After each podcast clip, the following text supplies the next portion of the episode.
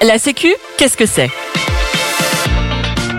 Découvrez Parlons peu, parlons Sécu, le podcast de l'École nationale supérieure de sécurité sociale qui vous éclaire sur l'histoire, l'actualité et l'avenir de la protection sociale.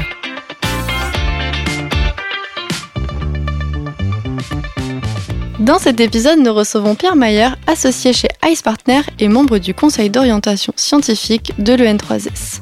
Pierre Mayer, bonjour. Bonjour. Aujourd'hui, nous allons aborder le thème des complémentaires pour essayer de mieux comprendre de quoi il s'agit. Ce qui m'amène à ma première question. Quand on parle de complémentaires, on parle de complémentaires à quoi exactement? Alors, c'est une question simple et c'est une excellente question parce que avant de parler des complémentaires, il faut comprendre complémentaire à quoi? Et la réponse, elle est complémentaire à la sécurité sociale. Parce que la sécurité sociale n'a jamais eu vocation à tout couvrir.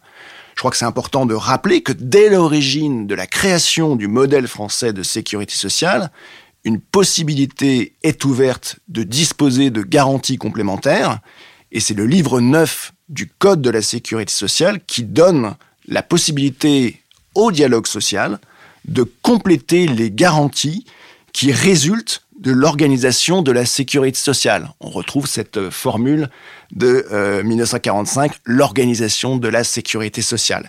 C'est l'article L911.1 du Code de la sécurité sociale. Et c'est un point essentiel, la protection sociale complémentaire est une création des partenaires sociaux.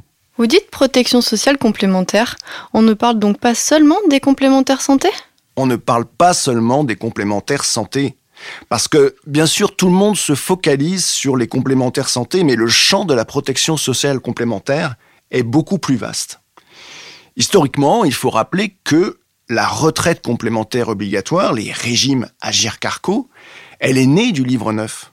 Ce sont des accords d'entreprise et de branches signés par les partenaires sociaux au niveau des entreprises, au niveau des branches professionnelles, qui sont à l'origine des caisses de retraite Agirc-Arco. Arco pour les non-cadres, Agirc pour les cadres.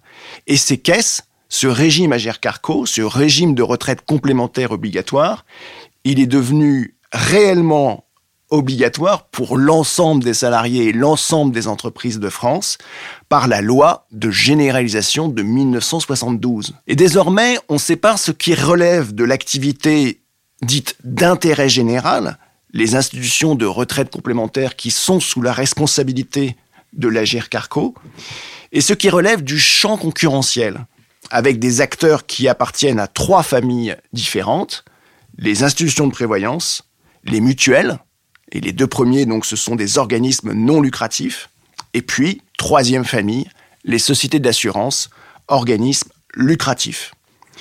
Cette protection sociale complémentaire, elle couvre plusieurs risques la prévoyance, la santé et la retraite supplémentaire. La prévoyance tout d'abord. Dans cette prévoyance, on a à la fois des garanties sur le décès, sur l'incapacité et l'invalidité. En matière de décès, par exemple, il faut rappeler que la sécurité sociale, si un salarié décède en activité professionnelle, elle prévoit juste un capital de l'ordre de 3500 euros. C'est la prévoyance qui permet, le cas échéant, de verser des rentes aux conjoints survivants et aux orphelins, ainsi qu'un capital d'essai qui peut correspondre à plusieurs mois, voire plusieurs années de salaire. Deuxième risque, la santé. Et là, la complémentaire, qu'on appelle souvent en langage familier la mutuelle, elle va prendre en charge des frais non pris en charge par la sécurité sociale sur les consultations, c'est ce qu'on appelle le ticket modérateur, les soins dentaires, et là on a une intervention très importante des euh, complémentaires en la matière, et le forfait journalier à l'hôpital. Par exemple, la mutuelle, l'organisme complémentaire, va prendre en charge la chambre seule, ce qu'on appelle la chambre seule, lorsque vous êtes hospitalisé, c'est une dépense qui n'est pas prise en charge par la sécurité sociale, mais qui est prise en charge par la mutuelle, par la complémentaire santé. Et puis, troisième euh, grande partie de cette protection sociale complémentaire, la retraite supplémentaire avec des dispositifs en capitalisation. Et alors une complémentaire, c'est facultatif ou obligatoire? Alors c'est une question très compliquée parce que ça dépend pour qui et pourquoi. Dans le cadre des salariés du secteur privé, des accords de branche et ou d'entreprise définissent des garanties qui, une fois qu'elles sont signées, une fois qu'elles sont mises en œuvre, elles doivent bien s'appliquer à tous les salariés. En santé, depuis le 1er janvier 2016, tous les employeurs doivent cotiser pour leurs salariés à une garantie complémentaire. Si vous êtes employeur demain et que vous avez des salariés, vous êtes obligé d'avoir une complémentaire santé. C'est donc obligatoire dans ce cadre pour les employeurs et obligatoire pour les salariés, sauf s'ils démontrent qu'ils sont déjà couverts, par exemple, par leur conjoint. En prévoyance, pour le salarié, à partir du moment où un accord, voire une décision unilatérale de l'employeur est entrée en vigueur, la garantie devient obligatoire.